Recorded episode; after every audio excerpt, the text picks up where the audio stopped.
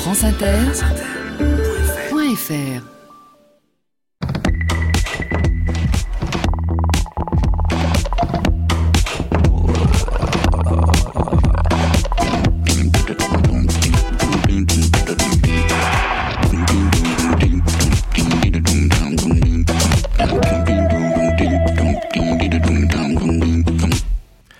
Bonjour à tous.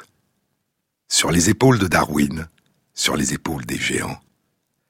Se tenir sur les épaules des géants et voir plus loin, voir dans l'invisible, à travers l'espace et à travers le temps. Plonger notre regard dans le passé, pouvoir remonter le temps à contre-courant, parcourir des âges depuis longtemps révolus où nos ancêtres arpentaient le monde, mais où nous n'étions pas encore.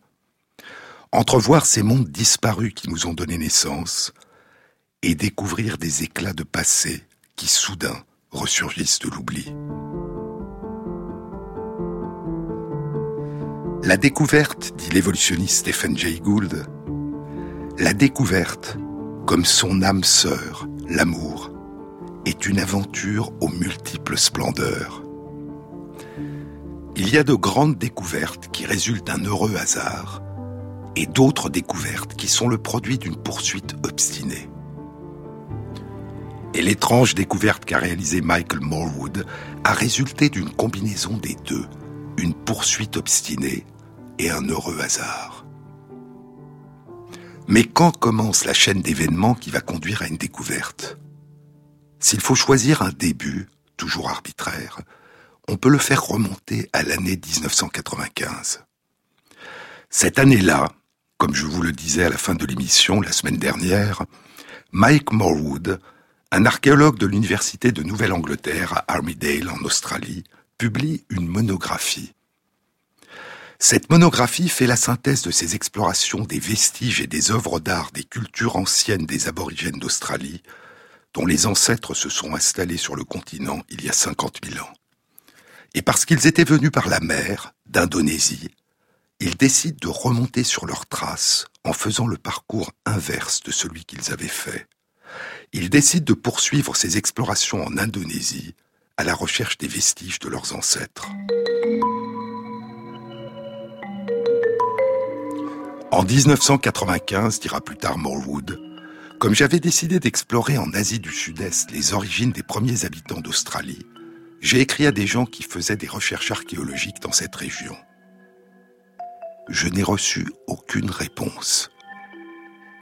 Alors je suis parti en Indonésie, à Jakarta, pour les rencontrer et pour établir des collaborations avec eux pour mes projets de recherche.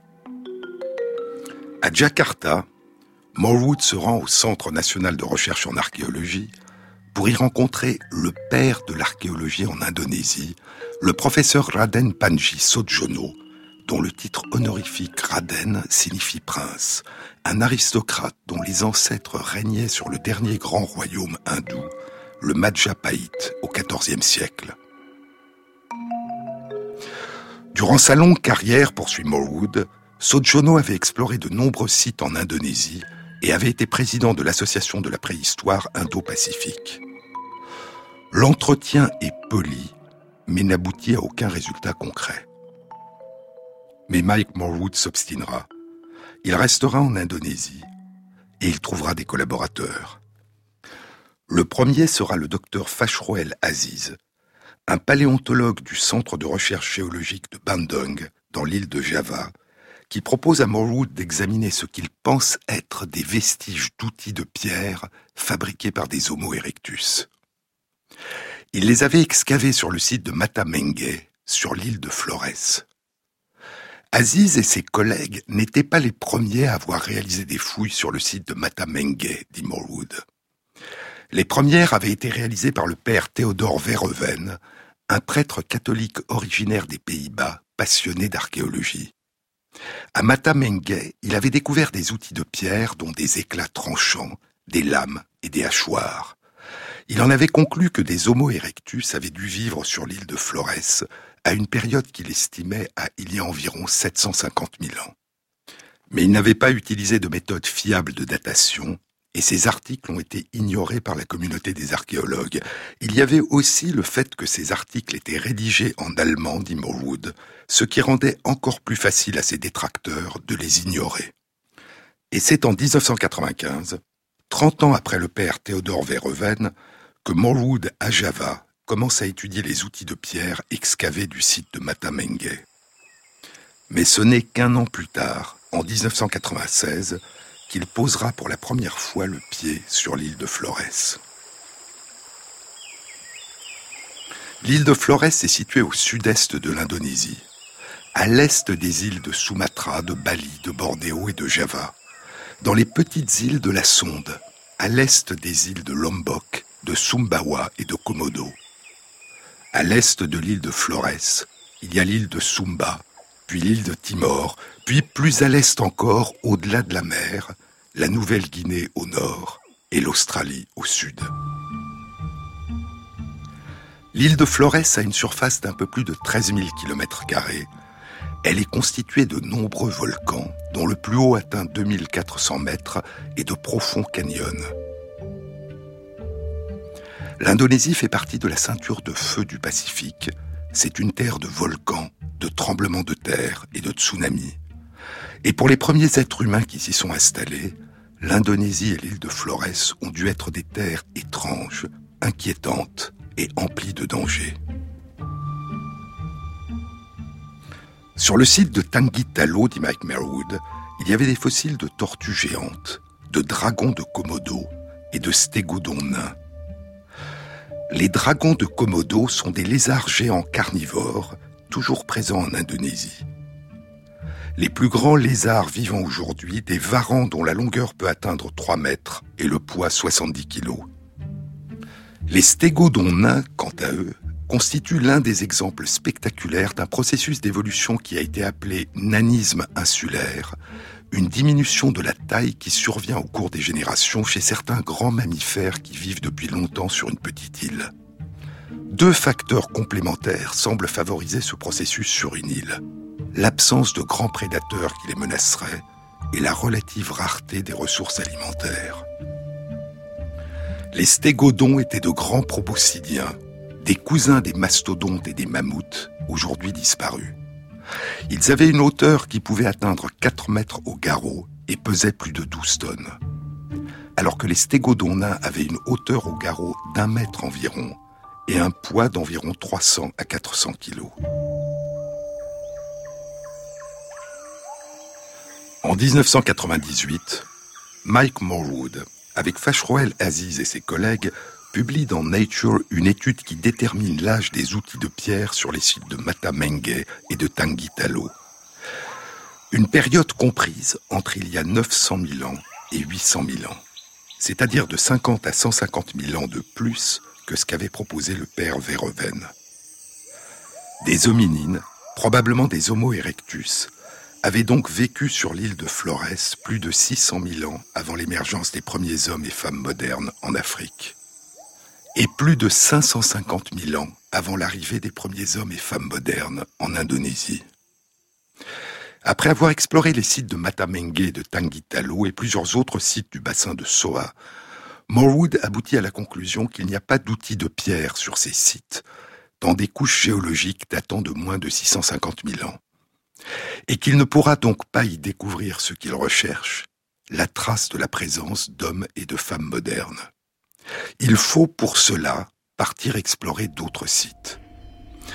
Et en 1998, il se rend dans une autre région de l'île, à 75 km de Matamenge, sur l'un des sites qu'avait exploré le père Verhoeven, puis Raden Sojono et ses collègues, le site de Liangbua, qui signifie caverne froide dans la langue des Mangarai. Liang Bois est une très grande caverne de calcaire, fraîche et sèche, située à 500 mètres d'altitude près du confluent de deux rivières. Elle fait environ 50 mètres de long et son plafond est à 20 mètres de hauteur. Elle ressemble à une cathédrale, dira Morwood, un sol d'argile plat avec de grands chandeliers et des cônes de stalactites suspendus au plafond. Des stalactites qui se sont effondrées, probablement en raison de tremblements de terre, jonchent le sol. Il y a environ 100 000 ans, une éruption volcanique massive a empli la rivière de Limon qu'elle a déversée dans la caverne en couches qui atteignent à certains endroits 11 mètres d'épaisseur. Puis, il y a 12 000 ans, une autre éruption volcanique massive a produit un énorme nuage de cendres qui s'est déversé sur la région et a entraîné le dépôt d'une nouvelle couche de limon blanc. Quand le père Verhoeven est arrivé dans l'île à la fin des années 1940, la caverne de Liangboa était utilisée comme école pour les enfants. Et quand l'école a été relocalisée ailleurs, il a commencé ses fouilles et a découvert six tombes datant du néolithique avec des offrandes. Puis, par manque de temps, Verhoeven a dû interrompre les fouilles. Pour un astronome, plonger son regard loin dans le ciel et voyager à travers l'espace, c'est voyager à travers le temps, à la rencontre du passé. Pour un archéologue, voyager à travers le temps, à la rencontre du passé, c'est creuser dans les profondeurs, sous la surface du sol. Le père Verhoeven avait atteint deux mètres de profondeur, un passé datant d'il y a environ 4000 ans.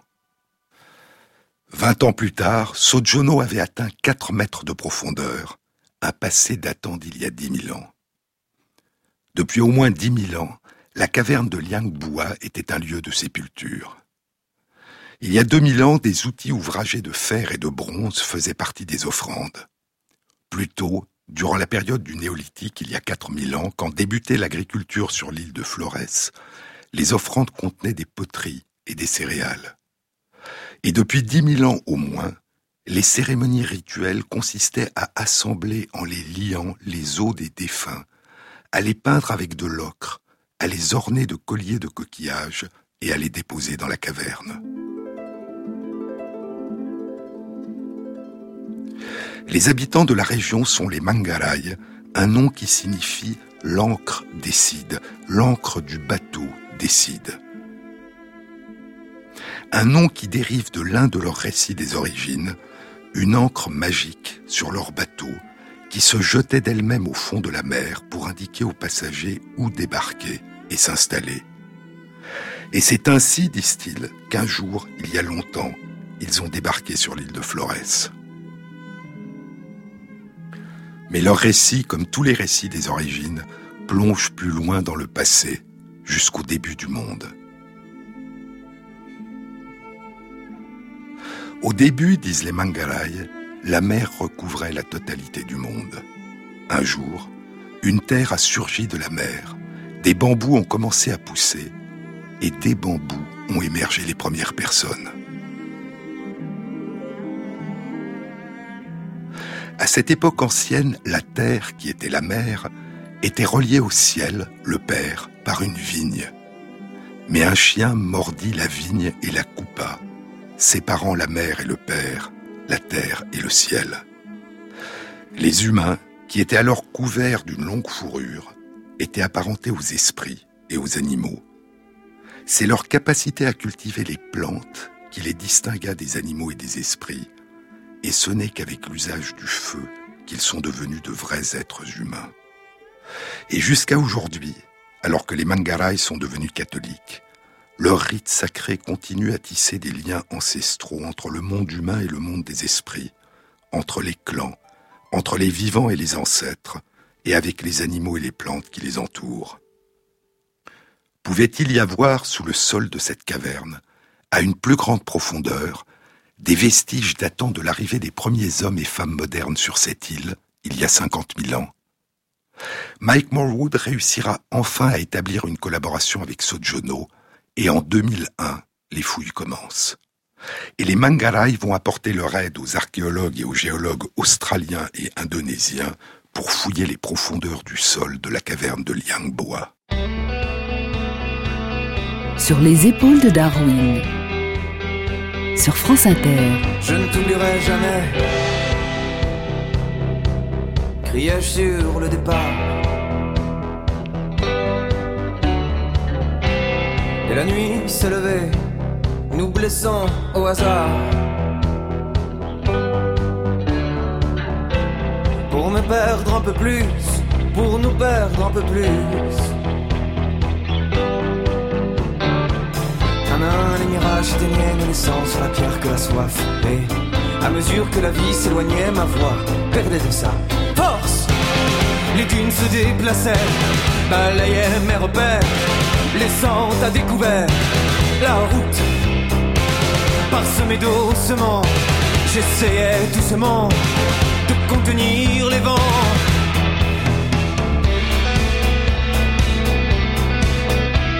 La route. Et l'orage s'avançait, nous faisant chevaliers de ces légions fantômes. Dans les pas d'un cyclone. Un un, les mirages laissant sur la pierre que la soif. Et à mesure que la vie s'éloignait, ma voix perdait de sa force. Les dunes se déplaçaient, balayaient mes repères. J'ai prononcé des mots que je ne connaissais pas, jamais si proche de moi que c'est les chemins de l'errance.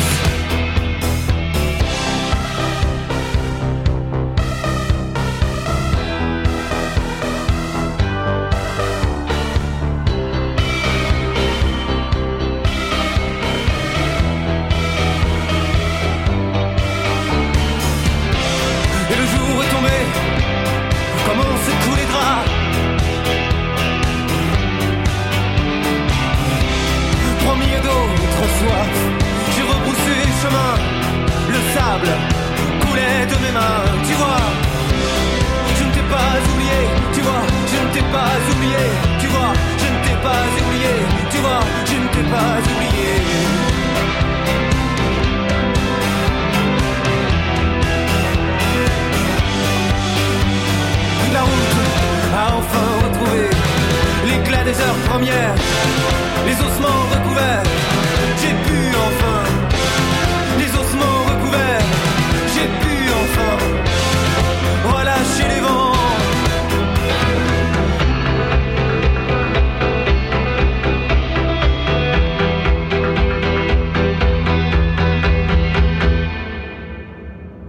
Amezen. Deux ans après le début des fouilles dans la caverne de Liangbua, à la fin août 2003, Mike Morwood doit quitter le site pour retourner quelques semaines en Australie. Onze ans plus tard, Wayu Saptomo se souviendra lui avoir dit en plaisantant Si vous partez, peut-être que nous trouverons quelque chose d'important. Et en effet, quelques jours après le départ de Morwood, le 2 septembre 2003, à 5 mètres 90 de profondeur, la truelle de l'un des mangarai en train de creuser le sol heurte le sommet d'un crâne. Il faudra plusieurs jours pour déterrer le crâne et le squelette encastré dans le sol. Le squelette est très petit, mais ce qui est frappant, c'est la toute petite taille du crâne. Richard Roberts, géologue à l'université de Wollongong en Australie, dira plus tard Nous avons pensé, oh, c'est un enfant. Mais Rokus, qui travaille avec nous, dira Non, non, non, ce n'est pas un enfant, c'est un adulte, et ce n'est pas du tout un homme moderne, c'est une espèce différente. Thomas Sutikna, un archéologue indonésien, dessine le squelette et envoie le dessin par fax à Mike Morwood en Australie et à Raden Sojono à Jakarta. Et dans la nuit, Sutkina reçoit un appel téléphonique de Morwood. Il était tellement surexcité que je n'arrivais pas à comprendre ce qu'il me disait. Les os fossiles ont été transportés au Centre national de recherche en archéologie à Jakarta, chez Raden Sojono.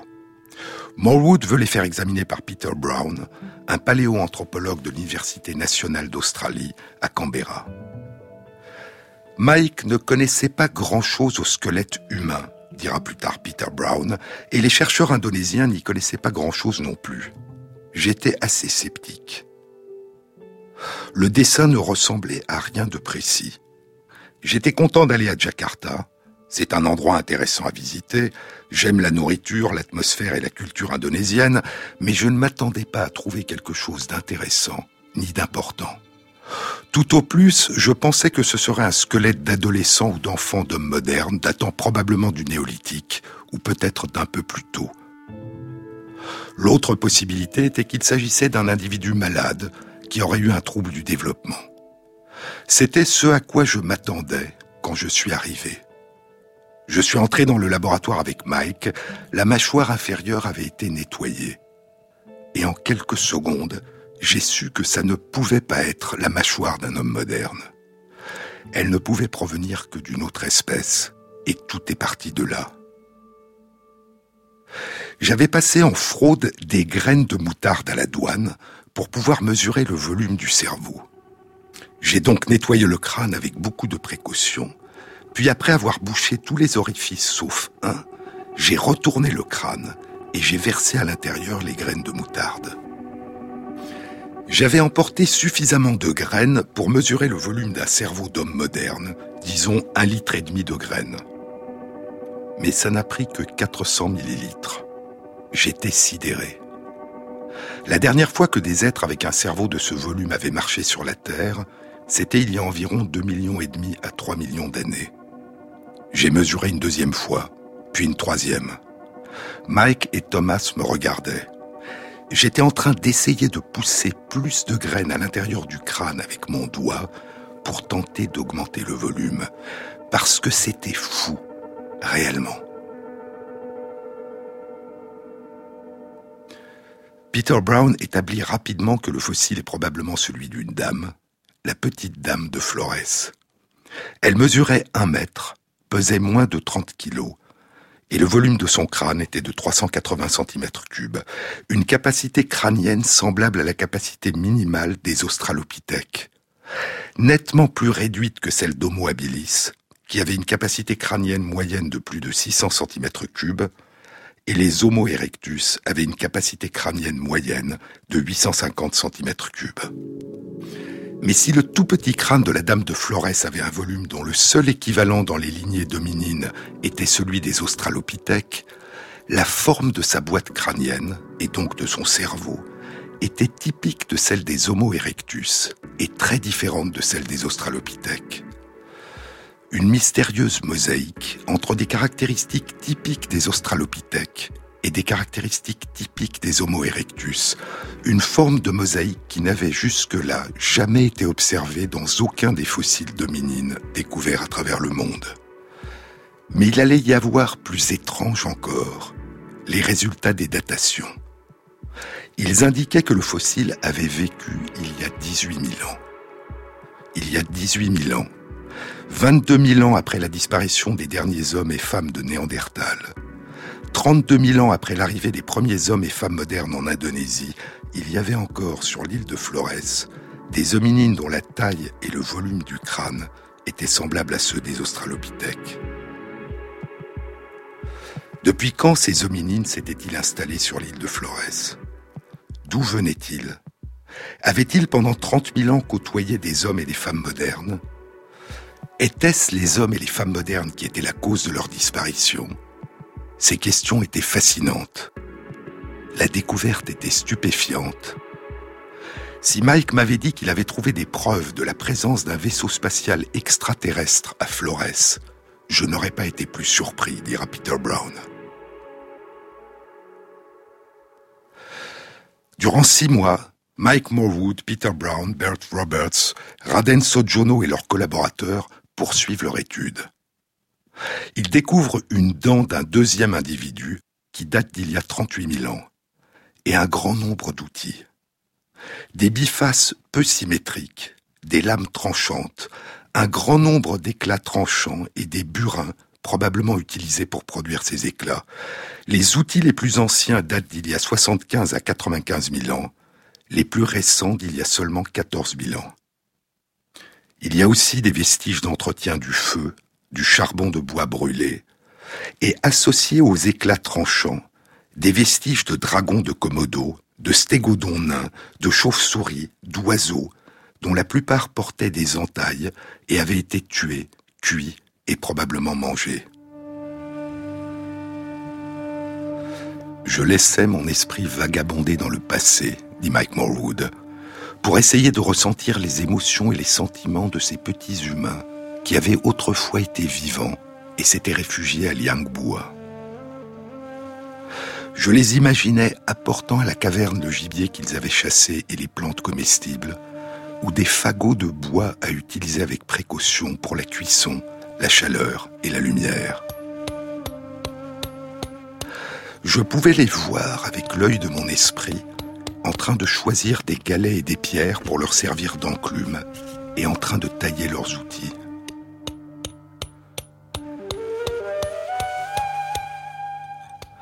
J'imaginais les voir assis tranquillement, se concentrant sur leur travail, ou en train de communiquer pendant qu'ils fabriquaient ou réparaient leurs outils, ou préparaient leurs repas. Au moins 4500 générations de gens qui avaient dormi, établi des relations les uns avec les autres, avaient joué, avaient combattu, avaient fait l'amour, avaient donné naissance, avaient élevé des enfants et étaient morts. À quoi ressemblait la caverne de Liangbua et ses environs lorsqu'ils étaient vivants se demande Morwood. Les fossiles des animaux suggèrent qu'il y avait des prairies et des forêts tout près. Il faisait plus frais et plus sec qu'aujourd'hui. Et l'intérieur de la caverne était très différent de ce qu'il est aujourd'hui. L'eau entrait par le fond de la caverne et par le mur ouest qui était relié à une autre caverne. Devant le mur est, là où nous avions trouvé le fossile de la petite dame de Flores, il y avait en permanence un pan d'eau. Elle avait peut-être glissé dans l'eau juste après ou avant sa mort, ce qui expliquerait que son corps ait été aussi bien conservé par les sédiments. Mais quelle pouvait être l'origine de ces hominines? Dans la conclusion des deux manuscrits qu'il prépare dans le plus grand secret, Peter Brown, Mike Morwood, Bert Roberts et leurs collaborateurs vont proposer que les hominines de Flores sont les descendants des Homo erectus qui s'étaient installés il y a longtemps dans la région. Et la diminution spectaculaire de la taille du corps et surtout du crâne des descendants de ces Homo erectus sur l'île de Flores serait une manifestation particulière et exceptionnelle à ce jour dans la lignée préhumaine du phénomène dont je vous parlais tout à l'heure et qui n'est pas rare dans le monde vivant, la diminution de taille des populations de mammifères qui ont longtemps vécu isolés dans certaines îles. Ce qui a été le cas sur l'île de Flores, des stégodons devenus nains. Je vous disais que deux facteurs complémentaires semblent favoriser ce processus dans une île la relative rareté des ressources alimentaires et l'absence de grands prédateurs. En ce qui concerne les grands prédateurs, il y avait depuis longtemps dans l'île les redoutables dragons de Komodo, les lézards carnivores géants. Mais il semble que les hominines de Flores n'étaient pas démunis face à ces prédateurs, ils avaient des armes de pierre, et le site suggère que les dragons constituaient une part importante de leur gibier.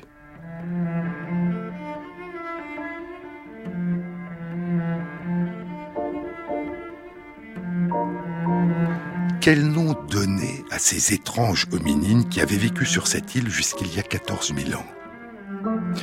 En plaisantant à moitié, Mike Morwood proposera de les nommer Hobbits. Du nom que Tolkien avait donné dans son roman The Hobbit, puis dans Le Seigneur des Anneaux, au peuple qui vit dans Middle-earth, la Terre du Milieu. Dans la saga de Tolkien, les hobbits mesurent en général un mètre, la taille de la Dame de Flores. Et les hobbits, dit Tolkien, étaient nos proches cousins. Il est en effet évident que malgré leur éloignement ultérieur, les hobbits nous sont apparentés. C'est la raison pour laquelle dans le village de Bree, dans la terre du milieu, on ne les distingue des humains que par leur taille. Jadis, poursuit Tolkien, jadis ils parlaient la langue des hommes à leur façon, et avaient à peu près les mêmes goûts et les mêmes aversions que les hommes. Mais il n'est plus possible désormais de découvrir la nature exacte de cette parenté. L'émergence des hobbits remonte à très loin, aux jours anciens qui sont aujourd'hui perdus et oubliés. Et l'émergence des hommes et des femmes de Flores remonte aussi à très loin dans l'histoire de l'humanité aux jours anciens qui sont aujourd'hui perdus et oubliés, et dont on découvre soudain des vestiges étonnants. La réalité rejoignait la fiction. Plus sérieusement, le débat entre Mike Morwood et Peter Brown portait sur le fait de savoir si on pouvait les inclure dans le genre Homo avec Homo erectus, Homo habilis, Homo ergaster. Mike Morwood pense que oui. Peter Brown dit que non, ils sont trop différents, trop particuliers. Et il propose Sundanthropus floresianus, l'homme de la région de Sunda, des îles de la Sonde, à Flores. Et un jour, à la fin du mois de février 2013, ils envoient à Nature les deux manuscrits qui révèlent et décrivent leur surprenante découverte. Look you kids with your vintage music coming through satellites while cruising. You're part of the past, but now you're the future. Signals crossing can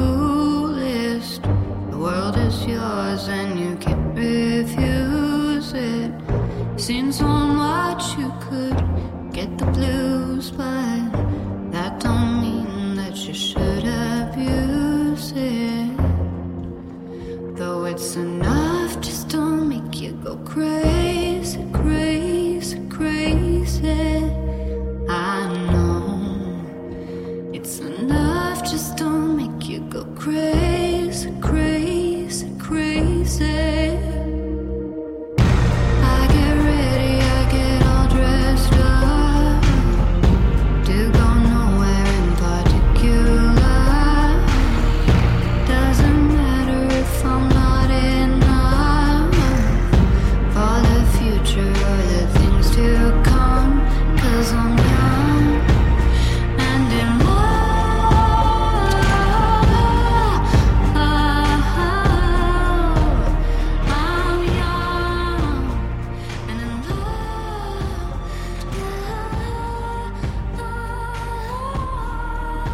France Jean-Claude Amezen.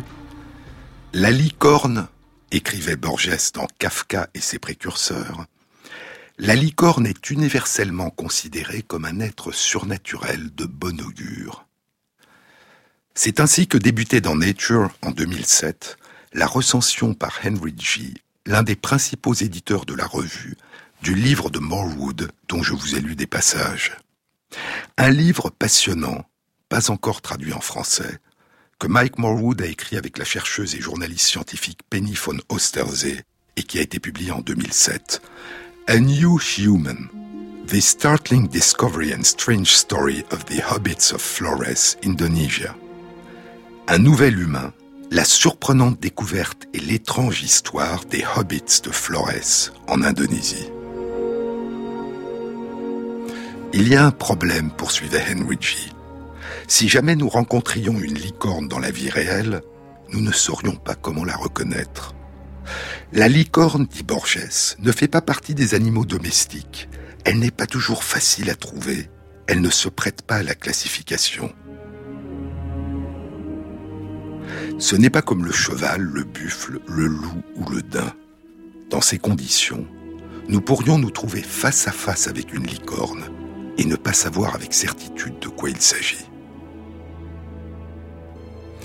De nombreux manuscrits reçus par Nature, dit Henry G., expriment la confiance des chercheurs qui savent précisément ce qu'ils ont trouvé et pourquoi c'est important. Mais deux manuscrits qui ont atterri sur mon bureau sans avoir été annoncés le 3 mars 2004 étaient surprenants. Non seulement en raison de l'extraordinaire découverte qu'ils rapportaient, mais par le ton neutre et sobre dans lequel les auteurs la décrivaient. En lisant entre les lignes, il me semblait que les auteurs de la découverte n'étaient pas entièrement au clair dans leur esprit quant au type de licorne qu'ils avaient déterré. Les experts qui examinèrent les manuscrits ont été d'accord sur un point. À coup sûr, la créature était étrange.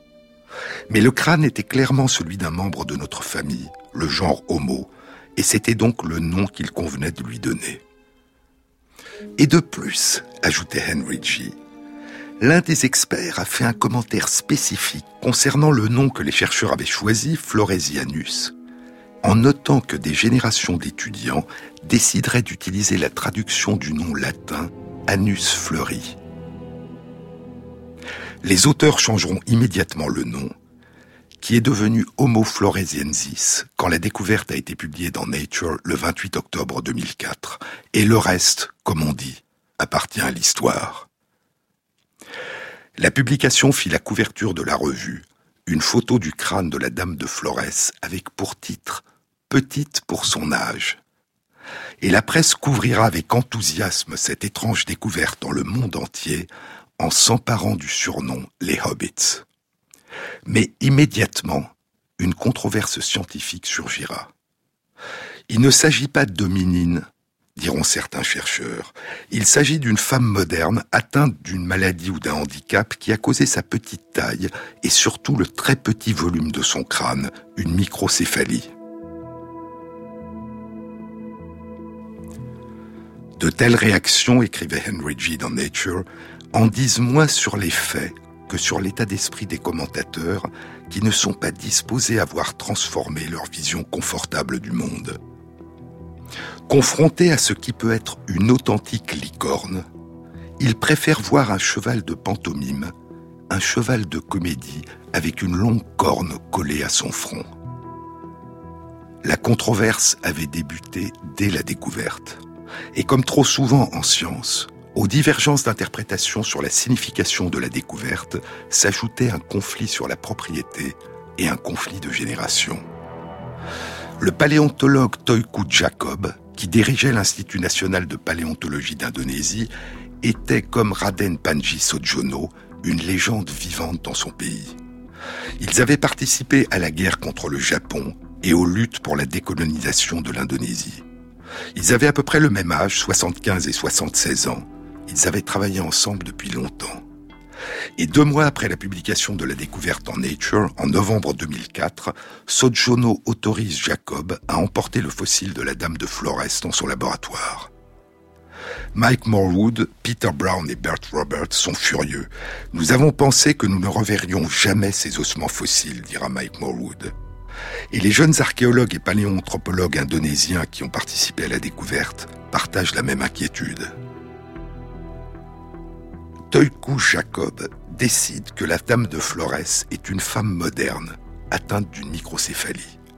Il montre le fossile à un paléontologue australien, Alan Thorne, qui confirme son avis.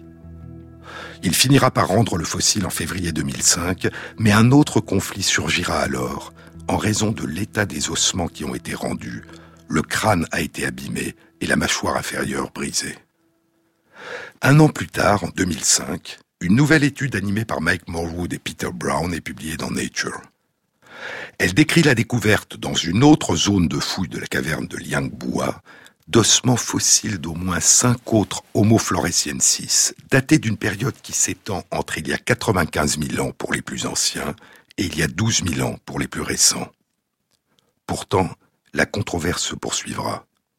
Il s'agit, diront certains chercheurs, de six hommes et femmes modernes atteints de handicap. En 2009, deux études publiées dans Nature et une étude publiée dans le Journal of Human Evolution apportent des arguments complémentaires majeurs en faveur de l'hypothèse que les Homo floresiensis étaient bien les membres d'une lignée de minines aujourd'hui disparue. L'analyse précise de l'anatomie des épaules, des bras, des poignets, des jambes et des pieds des fossiles indique qu'ils ont des caractéristiques de certaines lignées ancestrales de minines.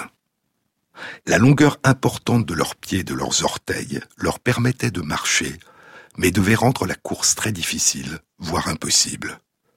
Pourtant, la controverse se poursuivra encore. En 2014, deux études publiées dans les comptes rendus de l'Académie des sciences des États-Unis présenteront des arguments en faveur de l'hypothèse qu'il s'agit d'hommes et de femmes modernes atteints d'une maladie ou d'un handicap. La dispute scientifique continuera encore en février 2015 dans un échange de lettres publié par les comptes rendus de l'Académie des sciences des États-Unis. Et ce n'est qu'à partir d'avril et de juin 2016, trois ans après la mort de Mike Morwood, que trois études publiées dans Nature mettront fin à la controverse.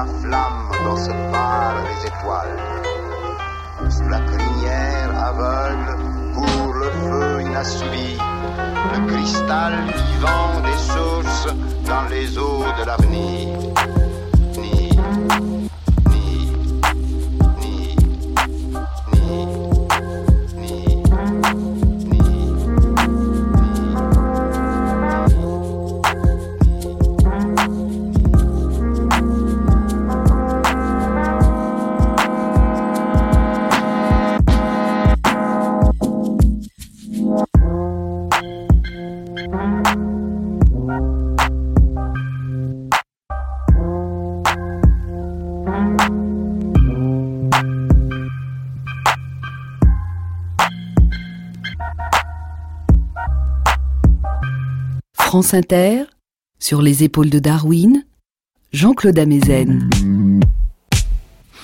L'étude publiée en avril 2016 dans Nature était intitulée une révision de la stratigraphie et de la chronologie concernant Homo florescensis dans la caverne de Liangbua en Indonésie. Elle rectifiait une erreur qui avait persisté durant 12 ans. Les datations de fossiles réalisées par Mike Morwood et ses collègues indiquaient qu'Homo floresiensis avait vécu jusqu'il y a 12 000 ans. Ils avaient été les contemporains des hommes et des femmes modernes de la période néolithique. Mais c'était une erreur. L'exploration complète du site, utilisant une analyse minutieuse des différentes couches et des méthodes récentes de datation, avait conclu que les fossiles et les sédiments qui les contiennent datent en fait d'une période comprise entre il y a 100 000 ans et il y a 60 000 ans. Et les outils de pierre découverts à leur côté datent d'une période comprise entre il y a 190 000 ans et il y a 50 000 ans. Les précédentes erreurs de datation, pensent les chercheurs, ont probablement été dues à des contaminations survenues durant les premières fouilles. Deux mois plus tard, en juin 2016, deux études publiées dans Nature indiquaient que les fossiles d'Homo floresiensis, découverts 12 ans plus tôt en 2004 sur le site de Liangbua, ne constituaient pas une exception. D'autres populations d'Homo floresiensis avaient vécu longtemps avant, plus de 500 000 ans plus tôt, ailleurs, sur l'île de Flores. Les deux études avaient exploré le site de Matamengue dans le bassin de Soa, à 75 km au sud-est de la caverne de Liangbua. C'était sur le site de Matamengue que le père Verhoeven, à la fin des années 1950, puis Facheroy Aziz, Mike Morwood et ses collègues au milieu des années 1990, avaient découvert des outils de pierre datant d'il y a 900 000 à 800 000 ans. Mais aucun fossile dominine. Et les deux études publiées en juin 2016 en Nature décrivaient la découverte sur le site de Matamengue de fossiles d'une mandibule et de plusieurs dents appartenant à au moins trois Homo floresiensis, peut-être sept. Et l'analyse de ces vestiges confirmait la toute petite taille des Homo floresiensis. Les fossiles dataient d'il y a 700 000 ans, et leurs outils de pierre découverts sur le site, et qui dataient aussi d'il y a 700 000 ans, étaient semblables à ceux qui avaient été découverts sur le site de Liangbua.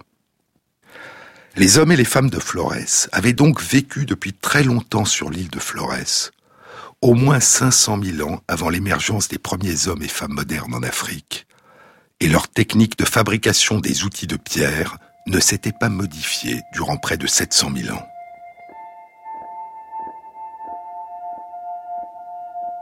D'où venaient-ils Quels étaient leurs ancêtres Il y a actuellement deux hypothèses.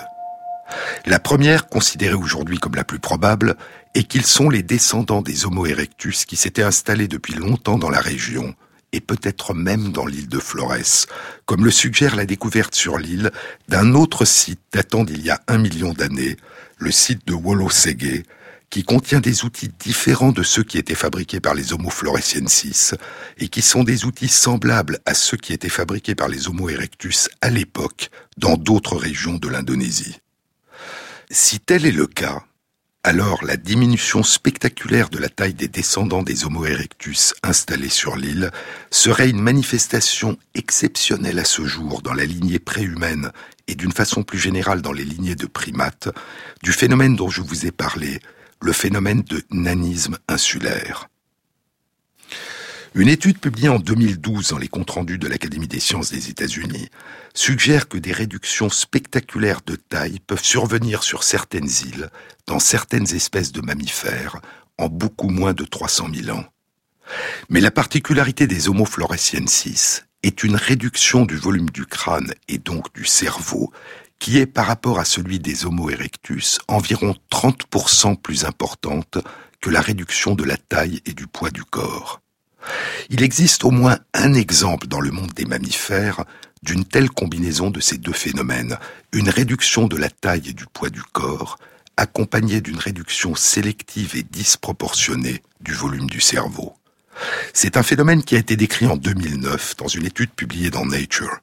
Elle concernait des fossiles de 40 hippopotames nains sur l'île de Madagascar. Il y a une variante à cette hypothèse qui fait appel à une notion complémentaire. une grande diversité des individus dans les populations d'Homo erectus qui vivaient en Indonésie il y a plus d'un million d'années.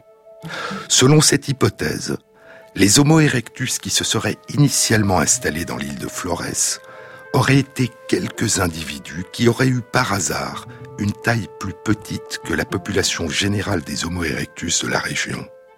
C'est ce qu'on appelle un effet fondateur. Leur taille plus réduite au départ, puis le fait qu'ils vivaient dans une île, se serait alors conjugué pour donner naissance en 300 000 ans à une population de très petite taille. Ces deux phénomènes, un effet fondateur qui favorise la transmission de caractères initialement rares dans une population générale, et un processus de nanisme insulaire, sont des phénomènes qui peuvent paraître extrêmement étranges dans une lignée si proche de nous. Mais ce sont des phénomènes qui ont eu lieu à l'échelle de l'évolution du vivant, et notamment de l'évolution des animaux qui nous sont les plus proches, les mammifères. La deuxième hypothèse quant à l'origine de la petite taille et du très petit crâne des Homo floresiensis est tout à fait différente. Elle postule que les Homo floresiensis seraient les descendants d'hominines qui avaient dès l'origine une petite taille et un très petit crâne, peut-être des Homo habilis ou leurs ancêtres ou cousins apparentés aux australopithèques. Ils auraient quitté l'Afrique et auraient gagné l'Asie du Sud-Est à la même période que des Homo erectus, il y a environ 2 millions d'années. On n'a pas retrouvé à ce jour de fossiles dominines semblables à Homo floresiensis hors d'Afrique. Mais absence de preuve n'est pas preuve de l'absence.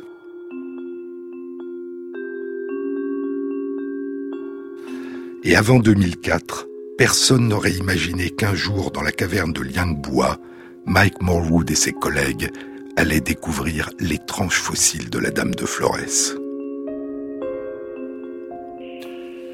Il y a 50 000 ans, les derniers Homo floresiensis vivaient probablement encore sur l'île de Flores. Et il y a un peu plus de 50 000 ans, des hommes et des femmes modernes partis du Moyen-Orient gagnaient à leur tour l'Asie du Sud-Est et l'Indonésie. Ont-ils rencontré des hommes et des femmes de Flores? Sont-ils la cause de leur disparition? Ou se sont-ils croisés sans se voir, sans se découvrir? Quant à savoir si des Homo floresiensis ont survécu à une période plus récente qu'il y a 50 000 ans, concluaient les chercheurs de l'étude publiée en avril 2016 dans Nature, et s'ils ont éventuellement rencontré des hommes et femmes modernes sur l'île de Flores, ou d'autres hominines en train de se déplacer à travers l'Asie du Sud-Est, comme les hommes et les femmes de Denisova. Ce sont des questions qui demeurent ouvertes et auxquelles seules de futures découvertes permettront peut-être de répondre. Une annonce. La prochaine rencontre transdisciplinaire du Centre d'études du vivant dans la série Les bêtements du temps aura lieu le mardi 14 mars de 19h à 21h à Paris. J'animerai la rencontre sur le thème La mémoire ou le temps incorporé. Vous trouverez tous les renseignements sur la page de l'émission sur le site franceinter.fr.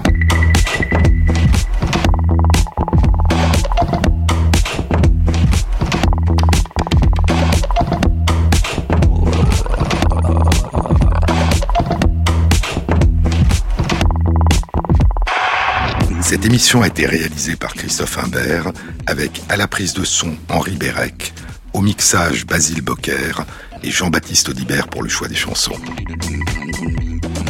Et merci à Christophe Magère qui intègre sur la page de l'émission les références aux articles scientifiques et aux livres dont je vous ai parlé. Bon week-end à tous, à samedi prochain.